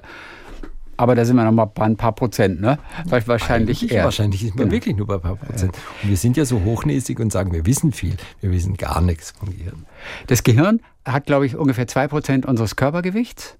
Ja, ein bisschen mehr. Ja, ein bisschen ja, mehr, bisschen mehr sogar. Verbraucht aber ungleichmäßig viel mehr Energie. Ja, als Gehirn ein Viertel, des, ein Viertel, des Blutflusses und äh, ungefähr auch 30 Prozent des, des, der Energie. Ja. ja. Bei manchen braucht es weniger, aber da wollen wir jetzt mal nicht drüber reden. Ja. Und die Denkgeschwindigkeit, da habe ich mir auch noch gemerkt, ist 100, 120 Meter pro Sekunde die Denkgeschwindigkeit. Denkgeschwindigkeit, Was ich jetzt nicht, wie man das misst. Also mein Fitbit habe ich nur gelesen. Habe ich, hab ich irgendwo mal, mal, gelesen. Aber das ist so ungefähr auch die Geschwindigkeit, mit der Ärzte ihre Befunde diktieren, oder? In dieses kleine Gerät. Ja. Also, machen Sie das auch so schnell? Das ist ja ein rasendes Tempo. Ich denke mal, wer kann denn so schnell Steno? Nee, also, also das ist so, die Hypotenuse ist da und, und das geht. Ich habe irgendwann einen Arzt mal gesehen in irgendeiner Dokumentation und der hat das da runtergerotzt. Ja. habe ich gesagt, wer kann denn das noch? Auch akustisch ja, entziffern. die Sekretären drehen da am Knöpfchen und machen das dann ein bisschen auf Slow Motion. Das geht schon. Ohne Witz? Ja, ja, machen sie auch. Ja, ja, natürlich. Das erklärt ja einiges. Ja, natürlich. Ja, dann spart man aber wirklich Zeit. Nein, aber es ist ja auch wirklich interessant, dass äh, das Gehirn im Schlaf so viel für uns macht. Ne? Also wir, wir, wir lernen Text im Gehirn. Wir können kreative Dinge uns erträumen. Ich hatte neulich das, dass ich ein komplettes Gedicht im Schlaf geschrieben habe, dass ich in diesem Wachzustand, das war letzte Woche erst, auch noch konnte, aber ich war zu müde, zu schlapp, aufzustehen und es aufzuschreiben. Und in dem Augenblick dachte ich, ich müsste das jetzt aufschreiben, wer weiß, ob das nachher weg ist. Und es waren so Zeilen für Zeilen, Zeilen. Und ich habe das alles gewusst. Und ich habe mir das, das erträumt, dieses Gedicht. Dachte nur, das war relativ simples, fast mehr oder weniger so eine Art Kindergedicht und mit Tieren, aber sehr originelle Reime. Und ich, ich war ganz begeistert von mir, aber das alles noch im Halbschlaf. und in dem Augenblick, wo ich dann irgendwann so 8 Uhr, 9 Uhr am Schreibtisch saß, da war alles komplett weg. Aber ich habe da etwas erträumt. Auch eine Sensation. Ja, das ist, ja das, das Spannende am Gehirn. Also ich habe zum Beispiel über mein eigenes Gehirn zu der Zeit als äh, Geschäftsführer des Klinikums auch viel gelernt. Ich habe ja zwei, knapp zwei Jahre habe ich ja die Geschäftsführung gemacht. Das war während Corona und während unserem Neubau. Und äh, ich erinnere mich gut dran an die, an die Momente. Man ist morgens in die Bausitzung gegangen. Also ich war dann mit Sachen betraut. Oh Gott, ja. Die Wasserleitung muss äh, jetzt da nach Norden und das Abwasser mhm. muss äh, dahin und die Sonnenkollektoren dorthin und dann die Verschattung dahin und das Grü Dachbegrünung da. Das kam dann, das purzelte auf mich ein. Da haben sie als Neurochirurg keine Ahnung. Und dann äh, so eine Baukommission, das waren so 20 Leute, die sitzen dann mit großen Augen und sagen, so, jetzt müssen wir aber entscheiden, wo kommt jetzt das Rohr hin und was für eine Pflanze kommt jetzt da aufs Dach. Und äh, da, da, da, da, sie waren letztendlich äh, letzt, letztinstanzlich dann derjenige, der gesagt hat, okay, das machen wir jetzt so oder so. Mhm. Ich habe da auf gesagt, immer schön ein bisschen vorsichtig sein mit der Entscheidung. Aber manche Sachen haben sie einfach mitgenommen. Und Dienstag war immer mein OP-Tag. Also ich habe sonst immer als Geschäftsführer okay. hauptamtlich tätig, aber Dienstag habe ich gesagt, ich muss operieren. Ich kann nicht zwei Jahre ohne OP sein. Und der Dienstag, da habe ich mich drauf gefreut. Und ich habe diese Sachen mit in OP genommen und habe aber dann ins Mikroskop geguckt und es war wie beim Träumen. Es war weg, schlagartig. Es war mir wurscht, welche Pflanzen aufs Dach kommen und wo die Rohrleitung hinkommt. Es war einfach weg. Aber nach fünf, sechs Stunden, wenn die OP rum war, war ich viel sortierter. Mein Hirn hat ja weitergearbeitet. Mhm. Nur es war nicht mehr also das Thalamus hat nicht mehr das Bewusstsein darauf fokussiert, sondern ja. ich war fokussiert auf das, was ich tue, operativ. Aber im Hintergrund, das Hirn arbeitet wunderschön parallel, ganz anders als unsere Rechner oder mhm. Computer.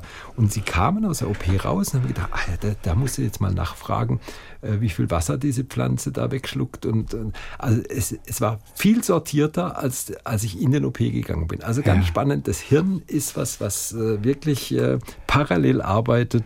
Aber jetzt machen Sie mal die Augen zu und äh, wo ist Ihr rechter Arm? Das können Sie sich sofort, Sie wissen, wo Ihr rechter Arm ist. Hat Sie vorher nicht interessiert, ja. deswegen wussten Sie es auch nicht. Aber wenn Sie sich darauf fokussieren, wissen Sie sofort, wo Ihre Extremitäten sind, äh, welche Raumtemperatur es hat. Sie nehmen das alles wahr. Das interessiert Sie im Großteil gar nicht. Ja. Auch ob Ihr Herz schnell schlägt, Sie interessiert nicht, dass sie einatmen, ausatmen, dass sie geben nicht Befehl Herzschlage oder, oder alles automatisch. Also alles trotzdem gehirngesteuert. Aber nur wenig gelangt an unser Bewusstsein, weil wir einfach an vielen Sachen kein Interesse haben. Also das ist ja, ja auch das Spannende am Hirn. Und das Ganze, wo es mittlerweile erwiesen ist, dass nicht mal Frauen Multitasking können dass kein Mensch Multitasking kann. Eigentlich kann es niemand so richtig. Ne? Eigentlich kann es niemand. Also das ist ja inzwischen schon erwiesen. Ja. Wann kam denn überhaupt bei Ihnen die Idee, ich möchte Mediziner werden. Ich weiß gar nicht, was, was war das von Anfang an ein Wunsch, auch schon als Jugendlicher? Nee, also, Oder wann kommt man dazu? Also ich habe kein gutes Abitur gemacht, also nicht nee. 1,3, nein, ich habe kein 1,0er Abitur. Ach so, ja, ähm, aber ein 1,3er. 1,6, 1,5, 1,2. Lassen wir es mal, also wir kommen in die Zweierregion, aber dann ist gut. Und damit kann man Medizin studieren? Ja, das ging schon. Ähm, Wie? Also, es ist ein bisschen, ist ein bisschen eine haarsträubende Geschichte. Okay. Also ich wollte Künstler werden. Ähm, fotografieren hat mir Spaß gemacht. Ähm, ich habe damals auch mit äh, Markus Lüpertz Fußball gekickt bei Lok Lüpertz da. Äh, also Künstlerszene. Markus Lüpertz, ein großer deutscher Maler. Mhm. Immer noch guter Freund. Mhm. Hatte auch einen Studienplatz für Fotodesign in Hamburg. Äh, das war halt noch beworben während der Bundeswehrzeit. Ich war bei der Luftwaffe ja. und fiel während der Bundeswehrzeit vom Motorrad mhm. und war ernsthaft verletzt. Also kein Schädelhirntrauma, aber die rechte Schulter war komplett kaputt. Helm hatten Sie auf? Helm hatte ich auf, war verbrannt am Bein und die Schulter kaputt und Arm kaputt ähm, und war drei Monate mit Komplikationen, auch Sepsis und alles Mögliche im Bundeswehrkrankenhaus in Koblenz stationär. Mhm. Und da kam wirklich das große Umdenken, dass ich gedacht habe, ach, Künstler ist ja alles schön und recht, aber eigentlich das Essential ist wirklich die Medizin. Jemanden wieder hinzukriegen, das ist genau ah. genau das.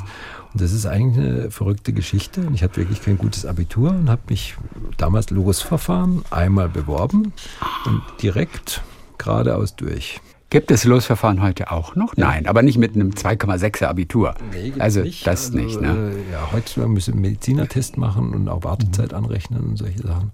Aber ja, will nur die äh, Zuhörer bestärken, dass jetzt nicht unbedingt die 1-0er Abitursnote das äh, Hallsegens Heilbringende für die Medizin ist. Gut, aber wenn alles gut gelaufen wäre, also dann wären Sie sogar noch eher Astronaut geworden als Künstler, oder? Das ist ja eine große Leidenschaft. Der Martin Wacker hat mich ja mal gefragt, dann habe ich gesagt, ja, ich wäre gern Astronaut geworden, aber ich war mit 1,91 einfach ein Zentimeter zu groß fürs Programm. Man darf 1,90 sein. Ja, 1,90, ja. ja. Inzwischen könnten Sie Astronaut werden wahrscheinlich, ja, oder? Der Zentimeter habe ich verloren. Oder manchmal nachmittags kann man Astronaut werden, aber morgens nicht. genau. Ey, und man, man geht, glaube ich, das sind am Tag verlieren wir locker mal ein bis drei ja, Zentimeter, Zentimeter, oder? Teilweise. Ja, bei einer, bei einer guten Bandscheibenhöhe verlieren Sie locker über die Bandscheiben Zentimeter im Jahr, äh, am Tag, ja. Deswegen werden Astronauten Prüfungen wahrscheinlich immer am Vormittag gemacht, am Morgen, oder? die Vermessung ist Vormittag. Sie sind auf jeden Fall, weiß ich auch, großer Fan von, von Buzz Aldrin, dem zweiten Mann auf dem Mond. Ja. Warum nicht vom ersten? Warum vom zweiten? Ja, ich weiß, äh, vielleicht ist er zu arg gehypt worden, äh, der erste. Der Neil. Ja, und äh, ich fand eher Louis Armstrong besser als Neil Armstrong. Richtig. Jazz-Trompete, ja, genau. auch eine große Leidenschaft von ja, Ihnen. Spielen Sie noch? Ich spiele noch, ja. Ich werde jetzt, ich freue mich auch äh, zur Eröffnung vom, vom Karlsruher Jazzclub zu gehen. Es ist äh, eine große Freude, dass endlich äh, der Jazzclub ein Zuhause bekommt in also, Karlsruhe. Also Sie dürfen spielen. Nein, nein, also ich Sie dürfen nur hören. zu schlecht dazu. Ach so, ich, ich quäle meine Familie immer an Weihnachten mit Weihnachtsliedern. Also ich spiele einmal im Jahr und das ist kurz vor Weihnachten. Aber vielleicht sollte ich jetzt mal die nächsten drei Wochen üben. Im September ist die Eröffnung vom Jazzclub. Vielleicht kann ich dann ein, so ein, so ein vier Sekunden Solo spielen. Mhm. Wo wir vorhin von Dingen gesprochen haben, die Sie vielleicht nicht machen aus Sicherheitsgründen. Jetzt fällt mir auch ein, dass Sie seit über zehn Jahren auch Paragliden.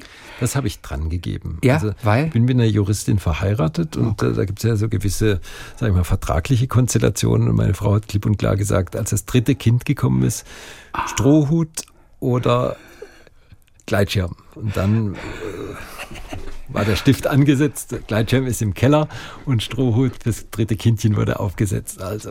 Ist Gleitschirmfliegen gefährlicher als Motorradfahren? Auch weiß ich nicht, vielleicht nicht. Äh, ich glaube, das Motorradfahren hat einfach die, die Komponente, dass, dass man ja bisschen fremdbestimmt ist. Ähm, ich glaube, selbst man kann aufpassen. Beim Gleitschirmfliegen ist man fremdbestimmt. Beim Gleitschirmfliegen sind sie vom Wetter fremdbestimmt. Ja. Beim Motorradfahren sind sie von anderen Verkehrsteilnehmern fremdbestimmt. Also die beiden Komponenten sind immer so unvorhersehbar. Ja. Aber ich, ja, ich glaube, also Beides ist nicht ungefährlich, äh, aber wie gesagt, es ist ja immer eine Risikoabwägung und das summative Risiko ist jetzt in der einen Komponente des Gleitschirmfliegens schon mal geringer Verletzungen haben ja auch immer zu großen Wendungen in ihrem Leben geführt. Ja, genau. Es gibt ja noch ein Kapitel, das mit einem Unfall bei Ihnen begonnen hat, denn oh, ja. Sie haben vor einiger Zeit auch einen Roman geschrieben, ja. so ein Neuroscience Fiction Thriller. Fiction Thriller. reines Wortspiel. so eine Mischung aus allem. Determinus 2 ja. heißt es. Wobei das statt E bei Determinus, dem ersten E, ist ein Stern. Stern. Aber was bedeutet der Stern? Das ist kein Genderstern. Stern. Ja, nee, Terminus. Terminus. Terminus. Was ist das für ein Stern? Ja, das war einfach so ein, so ein Verschluckstern. Das war so, äh, Juri Kulken, ein Freund von mir, wir saßen zusammen habe Zigarre geraucht und äh, ein Brandy getrunken und dann hatte ich ihn gefragt, was, was würdest du denn vorschlagen für so ein verrücktes Buch? Da, gesagt, da muss auch ein ganz verrückter Titel hin, es muss was ganz Prägnantes sein. Also der war lange in der Werbebranche und hat dann gesagt, es muss irgendwas außerordentlich sein. Und dann hat er gesagt, so ein Sternchen zieht sofort die Attraktion da drauf. Das war noch lang vor äh, Gender-Sternchen. Okay, ja. Und ähm, es, äh, aber es ist wie bei vielen Sachen in dem Buch. Es sind so ein paar Sachen, die sind äh, als damals innovativ, die holen jetzt, die, die, die Realität holt ein paar Sachen ein. Und das Sternchen ist auch eingeholt worden. Okay, wie zum Beispiel. Also es geht da auf, um mehrere Wissenschaftler auf jeden Fall, die schaffen es, einen Chip einzupflanzen, sodass man am Ende alle möglichen Sprachen dieser Erde spricht. Wird es nie geben. Oder? Nein, nein, nein das ist absehbar. wirklich Science Fiction, ne? nicht, ja, nicht absehbar. Was aber zum Beispiel wurde inzwischen von der Wirklichkeit eingeholt? Ja, ein paar Sachen wurden von der Wirklichkeit eingeholt. Brennende Elektroautos sind da beschrieben und so ein paar Sachen, also wo ich mich selbst gewundert habe, äh, hoppla. Aber die Technik in dem Buch, die ist oft ein bisschen auch Wunschdenken, ein bisschen futuristisch. Ja, die ist so ein bisschen futuristisch, deswegen auch Neuroscience Fiction. Ja. Ähm, aber eigentlich ist es, äh, es ist schon äh, nahe Zukunft. Es sind sicher ein paar Sachen. Mhm. Also, na gut, gucken Sie mal bei Elon Musk jetzt mit seinem Chip, der wird jetzt eine Zulassung bekommen, FDA. Also äh, ich denke schon, dass es. Äh, Welcher Chip ist das? Also was macht so, dieser Chip genau? Ja, der Chip könnte auch so gewisse Speicher übernehmen, der könnte auch Bewegungen kontrollieren oder Bewegung steuern bei, bei Leuten, die ein totes Areal haben, also einen Infarkt oder sowas. Wo wird der eingepflanzt? Äh, Im Moment sind sie noch am, am überlegen, wo der am besten hinkommt. Der Chip, ähm, auch genauso fürs Rückenmark gibt es auch ein paar Ideen. Ja. Chips da zu implantieren. Also ich glaube, wir sind jetzt mit dem, mit dem Buch sind wir nicht so weit, ganz weit weg von der Realität. Also ich würde sagen, negieren zu sagen, es wird es nie geben, da wäre ich vorsichtig. Also äh, mhm. wenn man sich die Entwicklung anguckt, äh, wenn man denkt, ja, was ist denn in den letzten, in den letzten Jahren passiert, denkt man, es ist nicht viel passiert. Aber wenn man guckt, was ist in den letzten zehn Jahren passiert, da sind doch gigantische Umwälzungen passiert, gerade auch auf dem Medizinsektor. Also eine, eine Sache zum Beispiel, die möglich ist jetzt schon, wo man sagt, das glaubt mir keiner heutzutage, aber das ist medizinisch bereits möglich. Was wäre das? Ja, wenn Sie, wenn Sie vor 30 Jahren diese Navigationstechnologie war völlig un, also das ist heute Standard. Äh, ja. Wirkt doch gar nicht mehr so spektakulär. Nein, ist auch überhaupt nicht mehr spektakulär. ne? Also Robotik, Na, teuer. Aber teuer, genau. Ja. Robotik am Gehirn äh, hätte man vor 20 Jahren auch gesagt. Wie, soll's, wie soll das funktionieren? Ja. Funktioniert heute. Also ich bin mal äh, ich habe ja bewusst, das heißt ja Determinus 2, das Buch. Ja, und also 1 und 3 gibt es ja nicht. 1 und 3 gibt es nicht. Also ich habe mir gedacht, da hast du mal ein bisschen Luft für die Rente. Da kannst du also noch eins, äh, den Part der Vergangenheit beleuchten das Prequel, und dann vielleicht wirklich nochmal äh, ja, zu schauen, wie sieht es denn wirklich in Part 3 mit der, mit der nahen oder ferneren Zukunft aus. Es war ja äh, interessant, äh, es war ja wie gesagt auch ein verletzungsbedingtes Problem. Wir waren in Venedig, meine Frau und ich, und ähm, war so eine Bücherei, Aqua Alta heißt es. Das sind äh, nette Bücherei, ein, ein Buchgeschäft, mhm. wo die ganzen Bücher in so Gondeln sind und da riecht es auch muffig, da ist auch ja. häufiger Hochwasser, wie es der Name genau, ja sagt. Genau, Aqua Alta, Hochwasser. Da gab es eine, eine, kleine deutsche Gondel, wo so deutsche Literatur drin war. Und da sagt meine Frau zu mir, oh, guck mal, da gibt es von Patricia Highsmith, wie schreibe ich einen Kriminalroman? Das kaufe ich dir. Hat zwei, zwei Euro gekostet. Ich habe es dann auf dem, im Flieger nach Hause gelesen. Das war sicher schon fünfmal gelesen, auch mit verschiedenen Eddings angestrichen. Meiner Ansicht nach immer an falschen Stellen angestrichen, Da habe ich gesagt. Also das kann ich auch. Dann habe ich es aber weggelegt, das Buch. Und dann ein Dreivierteljahr oder fast ein Jahr später habe ich dann wirklich so ein, ein Loch im Schienbein gehabt und eine eine, Wie ist das passiert? Ja, an einer Glasplatte irgendwie so ein Loch ins Schienbein gehauen. Schienbein ist ganz unangenehm. Ja, ja, und die Schienbein Haut ist gefehlt. Und dann war ich in Südafrika und habe auf dem Heimflug, Heimflug wirklich eine, eine schwere Infektion von dem Knochen gehabt und musste ja, eigentlich ein paar Wochen zu Hause sitzen und äh, ähm, meine Orthopäden, Unfallchirurgischen Kollegen haben gesagt, äh, wenn du drauf rumläufst, wird das Bein abgesägt. Das hat einen dann schon ein bisschen mm, gebootet und äh, da okay. hat man sich dran gehalten, dass ja. man dann brav seine Antibiotika eingenommen hat und das Bein hochgelegt hat. Und ja. dann habe ich genau in der Geschwindigkeit das Buch diktiert, also mit so einem ah. Spracherkennungsprogramm einfach runterdiktiert. und ähm, als das Buch dann so, man hat jeden Abend gesehen, also 10, 20 Textseiten produziert ja. und wirklich das stringent, gewissenhaft jeden Tag morgens hingesetzt, abends aufgehört, wie sich das gehört hat. Man ist ist ja ein Tagesjob Geil. gewohnt gewesen. Dann sagte meine Frau zu mir, als sie die ersten Sachen gelesen hat, also wenn du das unter deinem Namen veröffentlichst, sind wir geschiedene Leute. Also, aber, aber Sie haben es unter Ihrem Namen ja, ja, ich, man muss dann schon ein bisschen das Standing haben, das auch unter eigenem Namen. Sie hat es auch dann Korrektur gelesen, okay. äh, wobei äh, der Verlag, das, wir haben es dann über einen Internetverlag rausgegeben, weil ich okay. wollte nicht äh, bei Verlagen hausieren gehen. Deswegen. Ja, ja, ja. Und es sind trotzdem ein paar Rechtschreibfehler einfach nicht korrigiert worden. Da ärgert sie sich als Juristin drüber natürlich. Und Sie natürlich als Perfektionist natürlich auch. Natürlich auch, aber na gut. Okay, äh, äh, obwohl die Geschichte natürlich wirklich pure Science Fiction ist, aber sie untergräbt zumindest nicht ihre Reputation als neurochirurgischer Anscheinend Fachmann. nicht. Das also das kann ich jetzt nach drei Jahren oder vier Jahren sagen. Aber um als Ghostwriter das zu veröffentlichen, dazu dann doch zu eitel. Ne? Also ja, man möchte dann schon also auch, natürlich. guck mal hier, was ich machen kann. es gibt mittlerweile Pillen, die schlucken wir. Das ist eine Kamera. Ja. Und dann kann man mit der Kamera unten ja. im Körper innen drin machen. Genau. Haben Sie damit auch schon gearbeitet? Im natürlich bringt es jetzt nichts. Nee, äh, es ist also eher für den hab, Darmbereich oder Magenbereich, was auch immer. Ich bin in dieser Society of Medical Innovation seit vielen Jahren. Ah. War ich auch mal Präsident, haben wir in Baden-Baden hier, in Baden-Baden den internationalen Kongress gehabt. Das war 2000, ich glaube 13, also vor zehn Jahren. Ja. Da waren diese Kapselendoskope gerade so in der neuen Version. Vor, mhm. vor, also die, man kann das schlucken, man schluckt eine Kamera und die sind jetzt mittlerweile steuerbar sogar. Also Sie können sie über ein Magnetfeld steuern und die haben auch kleine Greifarme, wie bei so einem Space Lab fährt der aus und Sie können an einer verdächtigen Stelle auch eine Biopsie im Darm nehmen mittlerweile. Das sind auch Sachen, wo du denkst, vor 20 Jahren, der ist nicht ganz gebacken, wenn, wenn, wenn, wenn er mal sowas erzählt hätte. Kommt über den Stuhl dann wieder raus? Ja, die, Muss man nur aufpassen, dass man es aufhängt wieder. Ja, die sind Einmalkameras, Gott sei Dank. Aber es ist doch absurd, gell? Da schluckst du eine Pille und die hat sogar einen Greifarm ja. und kann eine kleine Biopsie ja, entnehmen. Ja, die nimmt er mit. Also gerade wenn eine Biopsie genommen ist, muss sie natürlich die Kamera einfangen. Das ist schon richtig. Absolut. Es gibt ja auch Motoren, die man nicht sieht mit bloßem Auge. Ja. Ne, diese Nanotechnologie, Nanotechnologie, das sind kleine Zahnräder, die funktionieren, aber man sieht sie mit bloßem Auge nicht. Top spannend, ja. Man kann es nicht begreifen, ja. oder?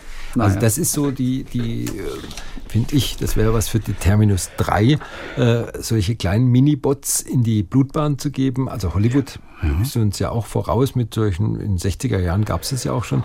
Das ist auch sowas. Das gab es in Hollywood, es sind so kleine Astronauten geschrumpft worden und dann über, eine, über die Blutbahn gegeben worden und die haben dann irgend so einen Thrombus weggelasert. So machen sie es heute aber auch. Also sie gehen mit dem Katheter hin, lasern das weg. Also manchmal ist Hollywood schon Vorreiter für die Medizintechnik. Und ja. man kann sich vorstellen, dass solche mini kleinen Motörchen auch in die Blutbahn gehen und dort rumschwimmen, vielleicht Krebszellen detektieren, die ausschalten, mhm. bevor der Krebs entsteht oder auch ja, kleine Blutgerinnsel entfernen. Also es sind Horrorvorstellungen für den einen und segensreiche Vorstellungen für den anderen denkbar. Ja. Und nicht weit weg von der Realität. Ja. Was für eine spannende Stunde das jetzt war. Wir haben über das gesprochen, was möglich ist heutzutage. Äh, irre.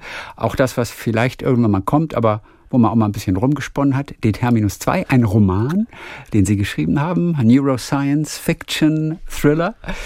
Ansonsten haben wir wahnsinnig viel über das Gehirn, über diese komplexe Arbeit erfahren. Es ist natürlich für Außenstehende ohnehin faszinierend, aber auch für Sie selber, nach all diesen Jahren. Ja, das ist Immer ja doch alles an der Sache. Gott sei Dank ist ja. es so. Zum Schluss eine allgemeine Frage. Was treibt Sie an? Also was mich wirklich antreibt, ist erstens mal den Fortschritt zu sehen in der Patientenbehandlung und wirklich jetzt auch über die 32 Jahre, wo ich diese Neurochirurgie mache, zu sehen, dass wir wirklich ein breiteres Armamentarium für die Patienten bekommen haben. Die Ergebnisse sind besser geworden. Es, wir sind auf der Schwelle von der funktionserhaltenden Neurochirurgie zur funktionsverbessernden Neurochirurgie. Das war auch die Idee, mhm. dieses Buch zu schreiben, einen Chip zu implantieren. Es wird kommen, es wird Enhancements geben, mhm. die das Hirn oder zumindest die Krankheit von gewissen Patienten erleichtern oder gar die Krankheit so weit zurückdrängen, dass es sogar in die Verbesserung geht. Das ist das, was mich antreibt, da Teil dieser Maschinerie zu sein, Teil dieses Teams zu sein, das für den Patienten arbeitet, für die Zukunft der Patienten arbeitet. In der Neurochirurgie arbeitet man immer auch ein bisschen an der Zukunft mit dran, oder? Gerade weil das Gehirn das unerforschteste Organ im ganzen Körper ist. Es ist immer auch Zukunft gestalten. Ja, die, die Neurochirurgie ist ein hochtechniklastiges Fach. Und es ist immer so Cutting Edge Technology, also es ist immer an der Grenze zu dem, was ist machbar, was ist denkbar. Dann ganz herzlichen Dank für heute. Die Stunde hat mir auch großen Spaß gemacht. Schön. Uwe Schwetzger vom Klinikum in Karlsruhe, international renommierter Neurochirurg. Vielen Dank. Talk mit Tees.